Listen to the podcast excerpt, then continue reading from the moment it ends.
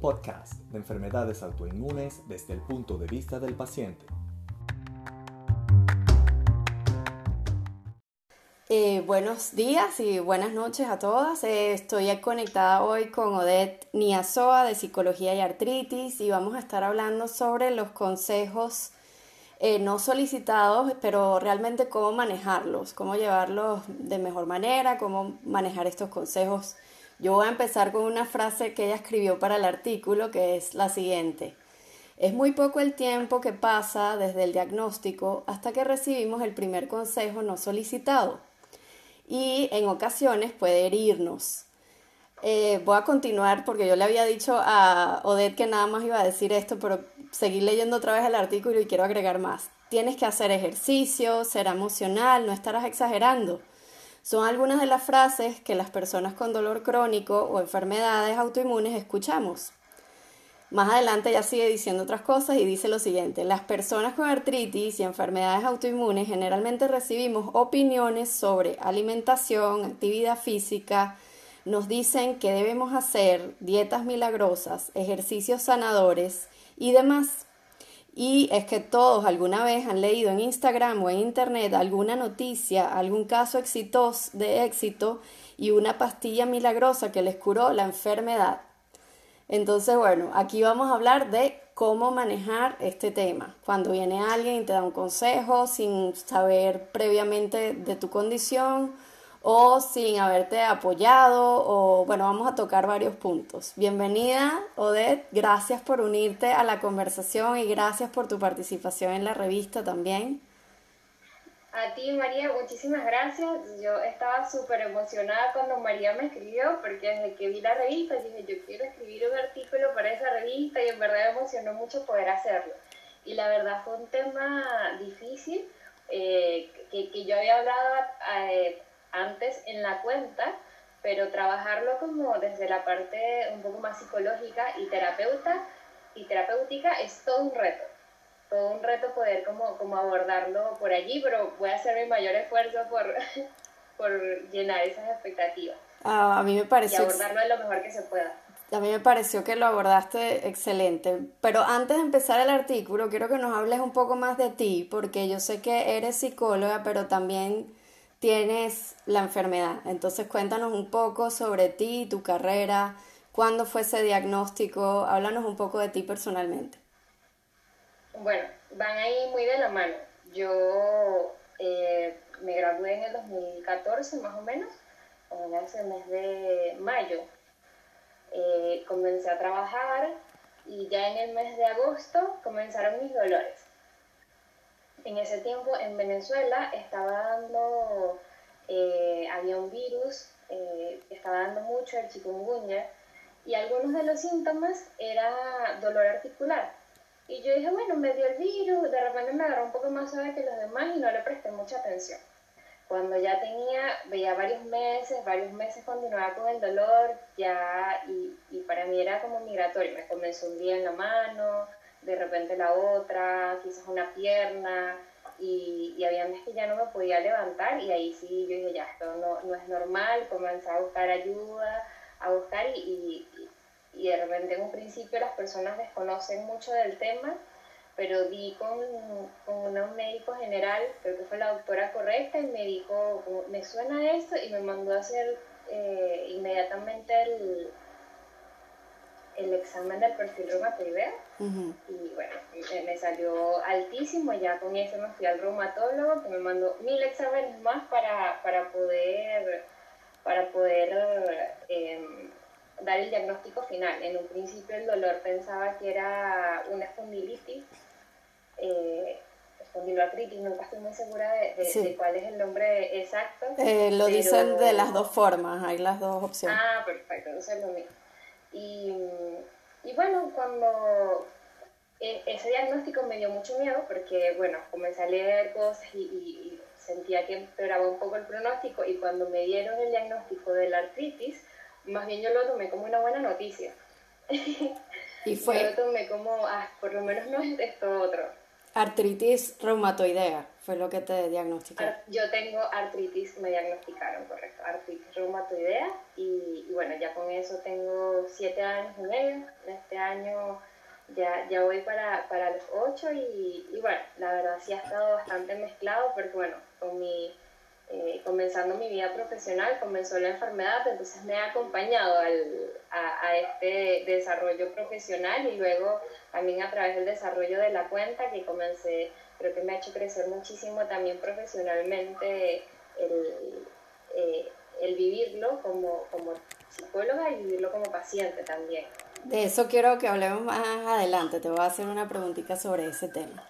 Entonces, siete años con la enfermedad, psicóloga, y empezando tu carrera, más o menos igual que a mí, porque yo siento que a mí me lo dieron justo pre yo decidir qué iba a hacer con mi vida y siento que esa edad es bien compleja para un diagnóstico, como que realmente no, no va de acorde con la juventud y no va de acorde con cómo tú te sientes, eh, es bien difícil.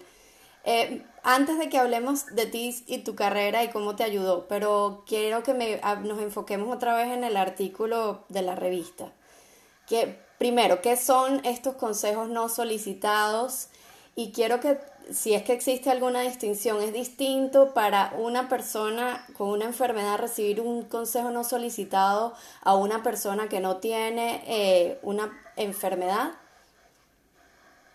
Bueno, o sea, los consejos en general es una sugerencia que, que nos hace cualquier persona sobre un tema que generalmente esta persona eh, cree manejar o puede manejar alguna información al respecto. Puede que la persona relacionado puntualmente con, con las enfermedades autoinmunes haya tenido alguna experiencia cercana, ya sea personal, familiar, o haya leído, porque ahora también que estamos en toda la, la onda de las redes sociales, se ve mucha información, entonces creen conocer sobre el tema y, comienzan a darnos eh, consejos, sugerencias, comentarios.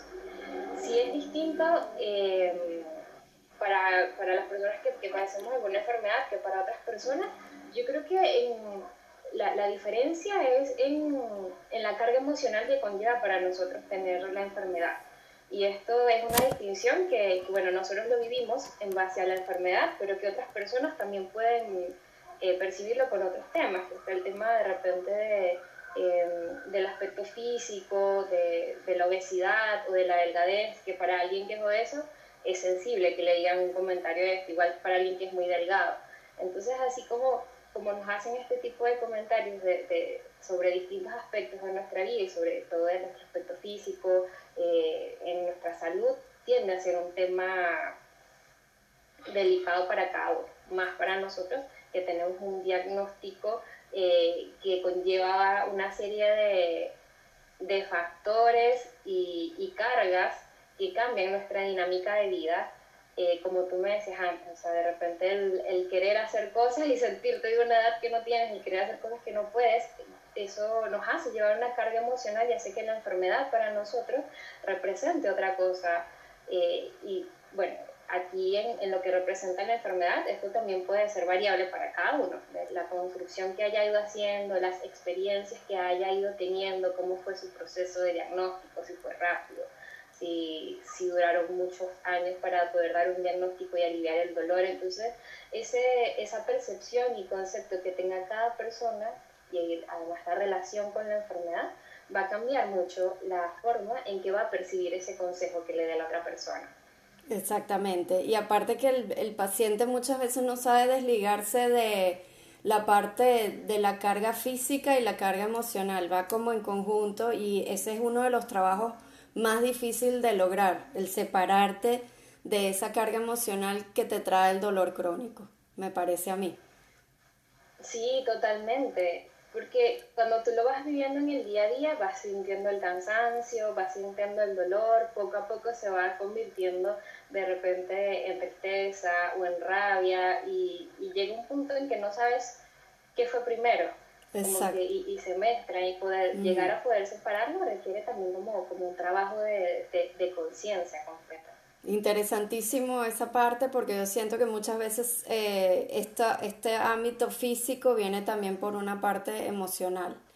Eh, bueno, vamos a ir ahora a, mi siguiente pregunta, que era en el artículo, tú divides eh, los consejos no solicitados en aquellos que nos afectan y no nos afectan. Y también haces otra distinción que yo creo que es clave, es si tú quieres eh, responder o no responder a ese comentario. ¿Me puedes desarrollar más ese tema? Que es que a mí me encantó cómo lo dividiste. Sí, yo incluso había pensado, yo voy a hacerle una tabla, ya no, pero es una revista, no es un artículo, no es como un trabajo de, de la universidad o una presentación de PowerPoint. Pero, porque es súper importante, lo, lo, que hablábamos antes de la carga emocional que a veces implica, entonces eso em, va, va, a cambiar la reacción que, que nosotros tengamos. Si em, era como, ¿me afecta o no me afecta? ¿Me afecta o no me afecta? Quiero responder o no quiero responder. Ahí está el tema como delicado porque cuando eh, no me afecta emocionalmente es mucho más fácil abordar las cosas. De repente, eh, con herramientas, bueno, las herramientas comunicacionales que tenga cada uno y sociales, puede, puede buscar la manera, bueno, de, de seguir la conversación o seguir el hilo. Y si, y si no me afecta, eh, puedo hacer un chiste, puedo hacer un comentario sarcástico, espontáneo. Incluso yo en el artículo nombro algunos de, de, los, que, de los que me habían comentado la seguidora, porque a veces tenerlos a la mano eh, lo hace más fácil, porque cuando, al momento uno no tiene una respuesta rápida y uno quisiera tenerla y me imagino que a muchos les pasa eso de que les dicen algo y en la noche cuando están durmiendo en la cama se les ocurre, porque no le respondí esto? Sí, sí. Entonces a veces tener como respuestas em, rediseñadas, de cierto modo, eh, puede ayudar mucho. Sí. Eh, en, la parte de que no me afecta. Cuando me afecta emocionalmente, em, yo lo, más recomendable que, que, yo considero es poder colocar los límites e, en, el momento. Eh, y ahí sí es importante la distinción de si quiero o no quiero responder porque si, si yo sé que me afecta y aún así quiero responder, estoy entrando en un terreno delicado en el que sé que puedo salir yo afectado y, o molesto con la otra persona. Entonces allí es como un tema de decidir, así como quiero o no quiero entrar en este tema. Y si yo, yo creería que si, si me afecta emocionalmente, lo mejor sería como colocar los límites, buscar cambiar el tema eh, hacerle como alguna pregunta rápida a la otra persona y como seguir en la conversación anterior que quizás estuvieron teniendo y si la persona insiste, eh, colocarle límites. ¿Y cómo se coloca ese límite? O sea, puede ser desde, eh, este es un tema profundo y delicado que no es el momento para, para conversar. Creo que eso sería como una forma educada y de repente no tan cortante para, para que la otra persona no continúe con el tema. Okay. Y de repente quizás no, no decirle, eh, no lo quiero hablar, porque si de, de, repente se puede percibir mal por, para la otra persona, pero sí darle como una respuesta amable, es como no, o no quiero hablar de esto en este momento, quizás en otra oportunidad. Sí, porque tú también siempre puedes decir, mira, no, no quiero hablar de esto ahorita, que eso es algo que la gente siente que no puede hacer. Sobre todo si estás sintiendo ese nudo en la garganta, todavía no conoces bien la enfermedad, a veces no quieres hablar del tema. Sí, y es completamente válido, o sea, el, creo que en, la, nuestra sociedad se castiga un poco el colocar límites. Sí. Pero, pero es muy válido y para nosotros es súper importante no tan solo con los consejos no solicitados, sino también como con las interacciones que, eh, que, vamos, que vamos colocando y que vamos viviendo en nuestro día a día, con, los familiares, en el trabajo también, eso va a ser súper importante el tema de los límites de, y, y límites a nosotros mismos, de saber también hasta dónde puedo llegar, hasta dónde me alcanza la fuerza y la energía, que es otro tema. ¿Crees que, que exista hay ciertas personas que, la, o sea, te guste o no, vas a tener en tu círculo cercano y vas a tener que tener estas conversaciones duras y vas a tener que escuchar sus consejos no solicitados. Es con ellos con los que más tienes que entablar este y mejorar esto que tú hablaste de la comunicación, porque también hay un tema de como de cómo tú te comunicas y es muy difícil comunicarse cuando uno está en dolor crónico severo y viene alguien y te dice, por ejemplo, pero tienes que moverte. O uno que es muy rudo es el, estás, estás exagerando o está todo en tu cabeza.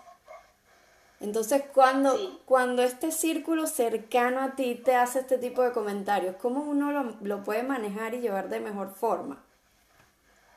Sí, cuando sí, si, si es base a un círculo cercano, ahí también va a depender, por ejemplo, si son amigos, familia o son compañeros de trabajo, porque la forma también allí va a ser distinta, la confianza con la que, con la que tú eh, vas a interactuar con la persona va a ser distinta. Y yo puedo tener la confianza de decirle a mi amigo, es como, ya, como déjame en paz, no me estés, no, no me molestes o una grosería adaptada a, cada país, de la relación que tengamos con los amigos. Pero aquí en Chile tienen una muy graciosa que no me hueve. y me parece muy buena, porque creo que en Venezuela no tenemos una tan, tan así. Em, pero con los amigos podemos decirle y podemos con ellos también quizás profundizar un poco más en el tema de, de, la enfermedad. mira, yo, yo tengo este tratamiento, estas son las cosas que puedo, que no puedo hacer, esto me cansa, e incluso comentarles qué cosas no quieres que, que te presionen, si no quieres que te presionen para salir, si no quieres que te presione para, para comer, porque el, el tema se vuelve un tema social también el, el, tener salidas sociales y yo quiero cuidar mi alimentación por mi dolor y entonces te preguntan, pero, pero uno, no pasa nada, una noche o un trago, entonces allí con ellos es necesario poder explicarle el por qué estamos colocando también esos límites. Sí. Y en el caso de, de que sea en un entorno laboral, allí sí es completamente necesario de que pueda hacer un abordaje desde muy desde lo clínico, desde el diagnóstico y desde el por qué. Que la otra persona pueda entender por, por qué no puedo hacer lo que, lo, que tengo.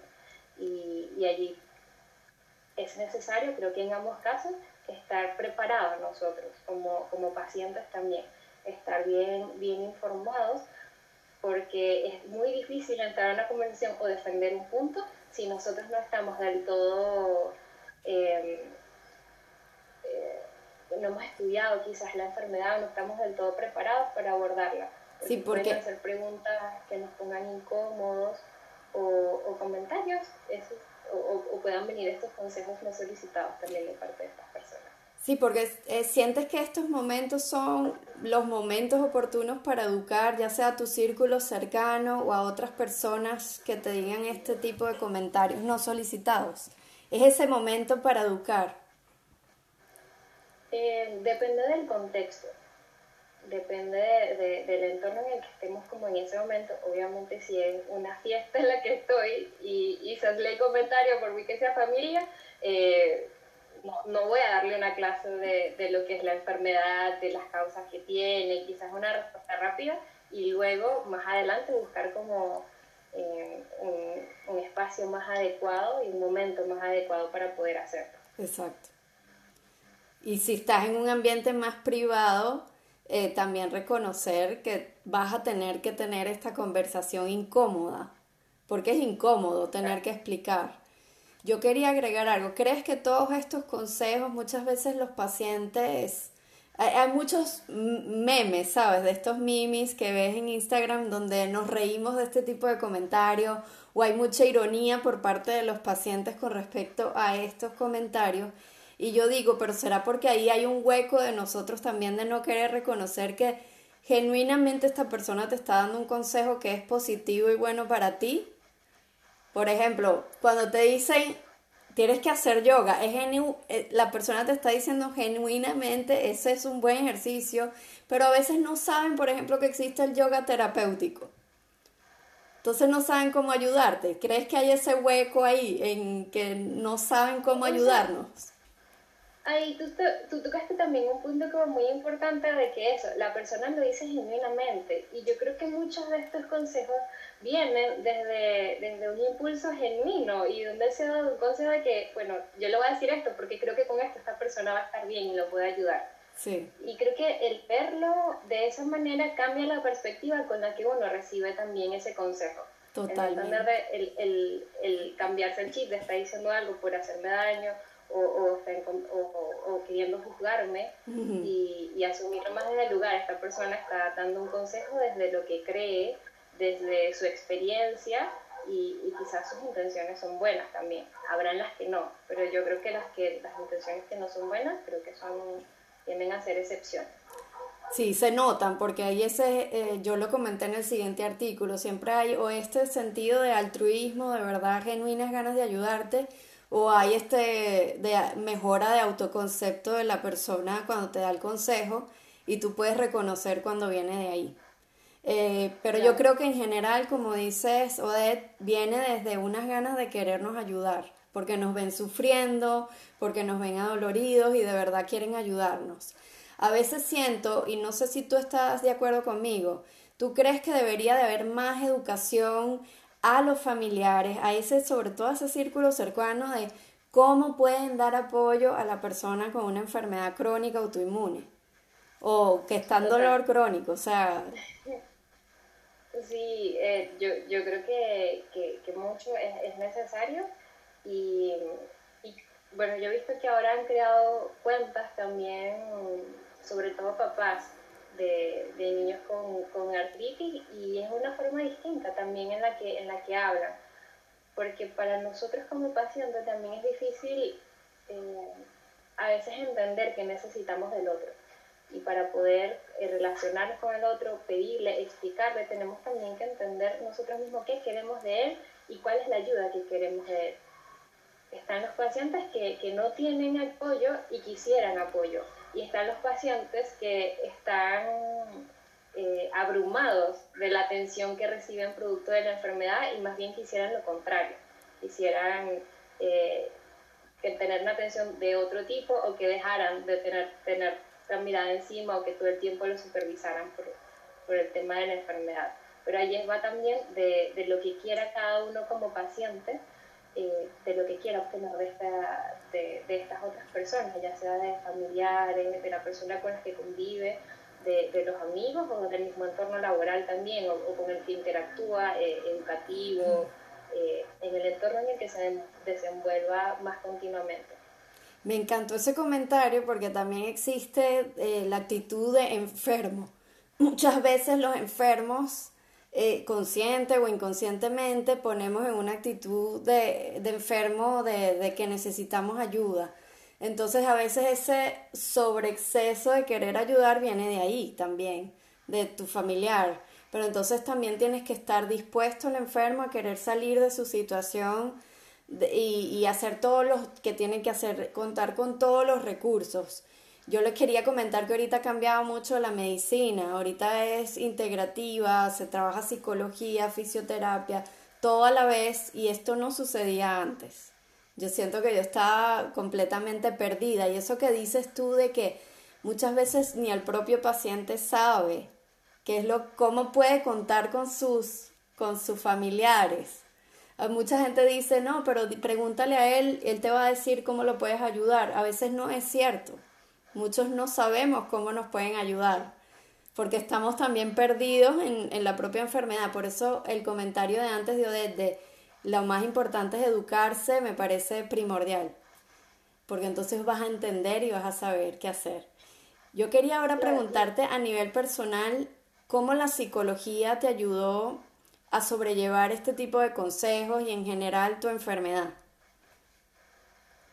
No, yo igual ya, ya tenía un proceso terapéutico antes de tener la enfermedad y creo que había adquirido ya otras herramientas que me ayudaron mucho. O sea, cuando apareció la enfermedad, yo, bueno, es, malo, pero, pero vamos adelante y, y a hacer tratamiento y me siento mejor y siempre lo vi como por, por ese lado muy positivo. Y, y, yo creo que desde la psicología primero me ayudó a, a fortalecer mi, mi, autoestima y mi autoconcepto y desde ese fortalecimiento eh, es como, como permear lo que recibo de mi entorno, que no, no, no dejar que, que, que me afecte tanto las cosas que no quiero que me afecten o no permitir, porque ya la voz del otro no tiene tanto poder sobre mí como quizás lo tenía en algún momento sino que es mi propia voz y lo que yo me digo a mí misma lo que prevalece y lo que es más fuerte en, en mi día a día.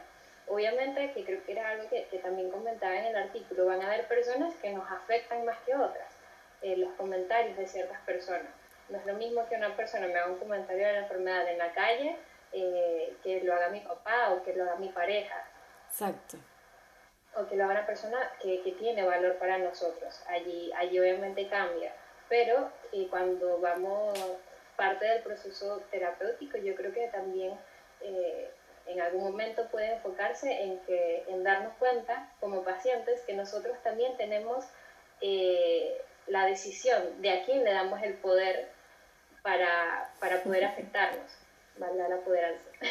Sí, señor, tal cual. Porque somos nosotros, o sea, de, de, decidir de, no, esta persona no, yo no quiero que tenga, yo sé que suena muy fácil y a la hora de la práctica es bien difícil, pero es un trabajo que, que, que se puede realizar. Y yo también creo que viene relacionado a qué tan vulnerable estás tú en ese momento con respecto a tu dolor físico.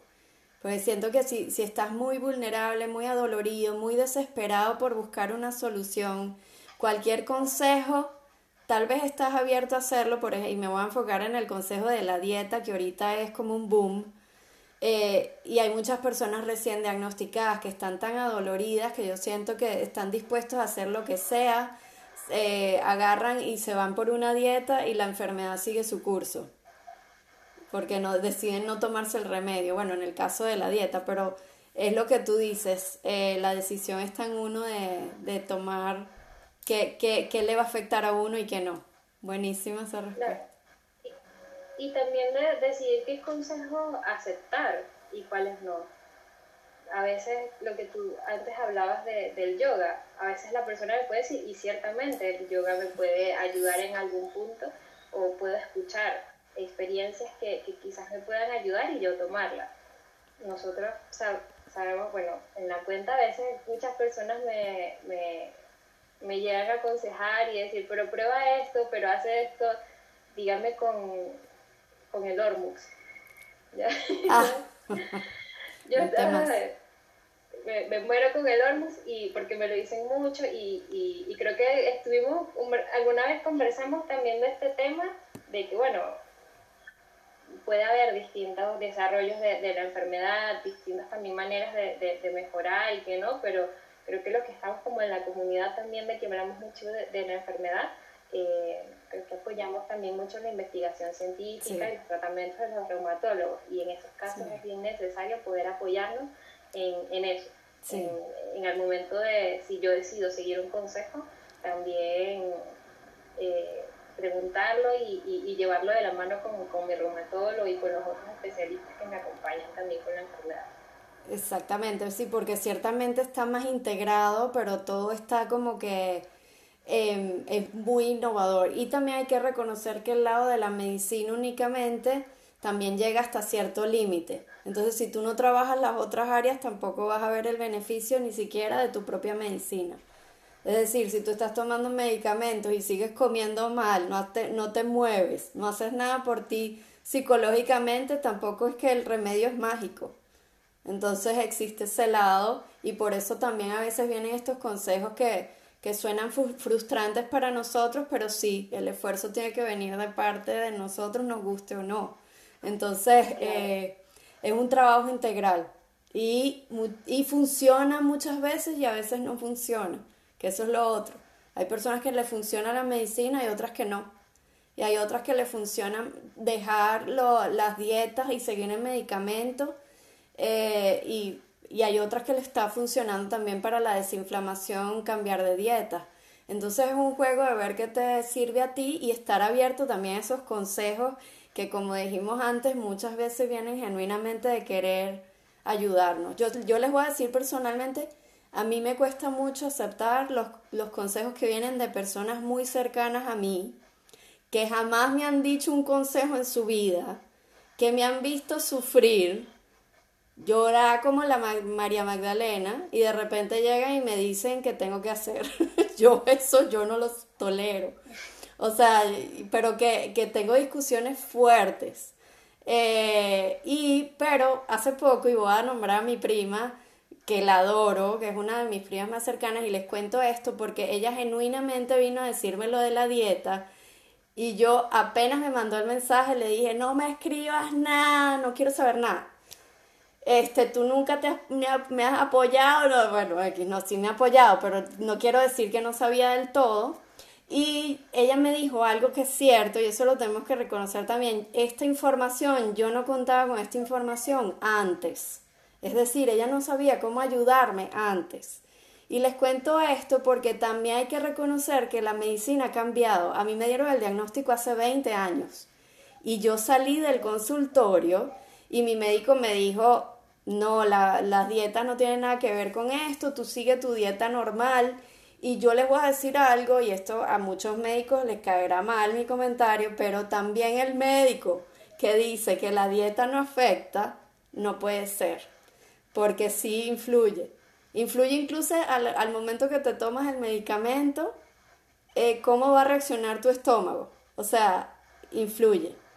Entonces, bueno, les dejo eso ahí ah, abierto, no me importa compartir este comentario súper personal con ustedes porque yo creo que también tenemos que estar dispuestos, estilo parabólica, a escuchar, a, a ver qué opciones hay para nosotros. Y, pero ahora con este comentario que haces, em, creo que hay que, que, que, resaltar algo que comentaste anteriormente de también cómo nos sentimos nosotros al momento de recibir el consejo. Sí. Porque no es lo mismo en un momento en que yo estoy enérgico, estable, sin crisis y en un buen día, a cuando recibo el consejo teniendo eh, dos semanas sin poder descansar bien, con dolor constante, con malestar constante, hay un cansancio también acumulado, la reacción emocional que yo voy a tener no va a ser la misma. Y en ese momento también hay que revisar si, revisarnos, este será el mejor momento para responder, quizás en este momento puedo decir algo de lo que me arrepienta. Totalmente. Porque con las emociones, o sea, y finalmente el, malestar evoca distintas emociones en nosotros, pero las emociones, eh, cuando el cerebro percibe que tú estás sintiendo una emoción, busca pensamientos que sean coherentes con la emoción. Exacto. Entonces, cuando estamos tristes vamos a pensar cosas como más catastróficas, cuando estamos molestos van a, vamos a pensar cosas que reafirmen también nuestra molestia y, y, de repente ese momento de emoción intensa quizás no sea el mejor para responder y eso sea uno de los criterios también para considerar si como cuando recibo un consejo, ¿vale la pena responderle en este momento o no, o no sería lo mejor para mantener una buena relación? Exactamente, sí, porque la idea también es recordar que viene también de ese lado genuino de ayudar, sobre todo ese círculo cercano, pero es difícil, no es fácil. No es fácil. Y eso que ese consejo me lo dio hace poco y yo estoy en remisión, pero es por lo que yo te digo, por lo que por lo que trae en mí todo mi proceso y lo que ha sido mi recuperación.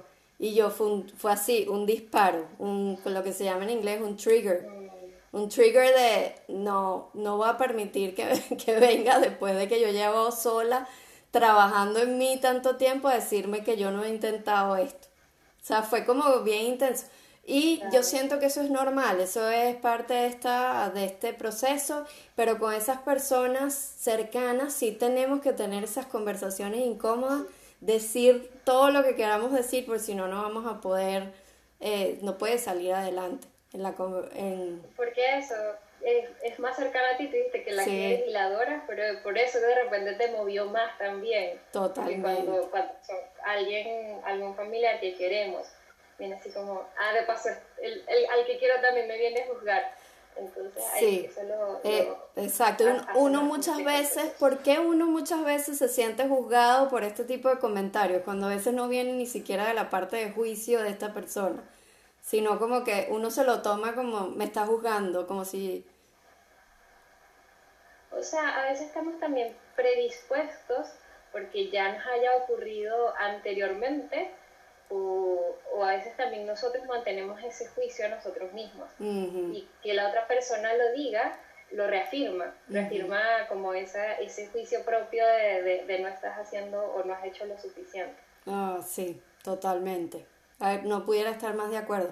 Otra cosa que te quería preguntar es, ¿no crees que cuando vienen esos consejos de parte de otros pacientes, uno se lo toma mejor? sí, totalmente. Estoy completamente de acuerdo. Hoy justamente en, en mi trabajo me di cuenta que otra de las chicas tenía, tenía artritis, mejor que tenía artritis de los 16 meses de vida. Mm. Y, y, claro, comenzamos a hablar y ella me comenzó a contar así, mira, ah, puedes hacer esta dieta, hacer estas cosas. Y yo, ah, sí, claro, a ella sí, y tomando nota en todo lo que me decía. Y yo, lo voy a probar entonces. Una actitud completamente distinta cuando, cuando sabemos que, que el otro lo vive. Yo creo que eso viene mucho por sincronicidad cerebral, o sea, como que como vivimos la misma experiencia, el mismo evento de vida, que es el dolor crónico y la enfermedad, sentimos esa conexión inmediata. Entonces, yo por lo menos sí siempre estoy más dispuesta a escuchar un consejo de un especialista que tenga la enfermedad, como es el doctor Lira, de ti que eres psicóloga, de alguien que tenga algo parecido a de alguien que no tiene, que a veces me parece disasociado con la realidad de uno. Pero interesante ver que tú también te sucede y seguro a, los que nos vayan a escuchar también. Y, también porque desde el principio, al darnos cuenta, comenzamos a empatizar más con la persona y la receptividad que nosotros tenemos es muy distinta también. Totalmente. Bueno, Espero les haya servido todo este tema de los consejos no solicitados y que nos haya ayudado a manejarlos. Recuerden no eh, tomarse su tiempo antes de responder eh, y todo influye mucho cómo tú estés en ese momento y cuando recibes el consejo y también influye la cercanía a esas personas. Eh, me encantó todo lo que dijiste, Odette, tanto en el artículo como ahorita. Eh, gracias mil por tus consejos. Estoy seguro que alguien va a escucharlo y se va, va a hacer clic con lo que estuvimos hablando aquí hoy. ¿Algún último consejo que quieras, consejo no solicitado que quieras dar a, Sí, e, eso también. A ver, haciéndolo me puse a pensar de que, a ver, bueno, la misma cuenta que nosotros tenemos quizás un consejo no solicitado, pero la gente nos sigue voluntariamente. Exacto. Escogimos, como tú dices, la decisión de quién iba a afectar en... Exactamente. Y yo, bueno, como para cerrar, yo, yo diría como que mantengamos eh, no tan solo la empatía, sino siempre que, que, recibamos un consejo, no solo referente a la enfermedad, sino eh, en distintos aspectos de nuestra vida, entender que la persona que, que, nos da el consejo lo habla también desde, desde la óptica y su visión del mundo, de la historia que tiene, los conocimientos que tiene, que, y lo dice desde sí mismo y a veces para sí mismo. De repente a veces nos tomamos las cosas muy personales y la otra persona no lo está haciendo para afectarnos, sino lo está haciendo basada en su propia necesidad de aconsejar. Exacto. Entonces como entender que, que lo que dice el otro viene del otro y no siempre está relacionado con nosotros. Y sí, y, y, un, y un consejo no solicitado para los que nos dan consejos sería, a veces la persona enferma lo que quiere ser escuchado, que lo escuches, sin juicio, sin que trates de repararlo, sin buscarle una solución. A veces queremos eso, porque a veces es tanto lo que llevamos, que queremos que nos escuchen y ya. Creo que es lo que queremos todas las personas en general me llegan pacientes de que a veces no, solo quieren un espacio para desahogarse, o sea, no, no quieren recibir nada, quieren un espacio para desahogarse y es válido. Yo también a veces es lo que busco eh, con, mi, con mi psicólogo. Que busquemos eh, sí, ese espacio de, de escuchar, pero también dispuestos a cambiar, porque también encuentran, eh, encontramos cosas que tenemos eh, huecos, que tenemos que trabajar, cosas que tenemos que solucionar y bueno. Eh, y bueno, yo creo que eso es algo que podemos solicitar nosotros mismos, así que quiero hablar contigo, pero quiero que me escuches nada más. Mm, ah, está bueno. Buenísimo. Bueno, me encantó. Espero podamos volver a participar juntas. Eh, me encantaría. a mí también, me encantaría. Un abrazo enorme en Chile y espero que estés bien y bueno, hasta la próxima. Muchas gracias a ti, María, y bueno, muchas gracias a todos los que nos escucharon y nos escucharán. Que tengan muy buenas noches o muy buen día. Gracias por tomarte el tiempo de escuchar este podcast. Si te ha gustado y te parece útil, compártelo con tus familiares y amigos. Si deseas colaborar con nosotros, escríbenos a ouch.revista.gmail.com y síguenos en ouch.revista en Instagram. Recuerda que los links de la revista los puedes encontrar en la cuenta de Instagram y puedes leerla interactiva o PDF. Hasta la próxima.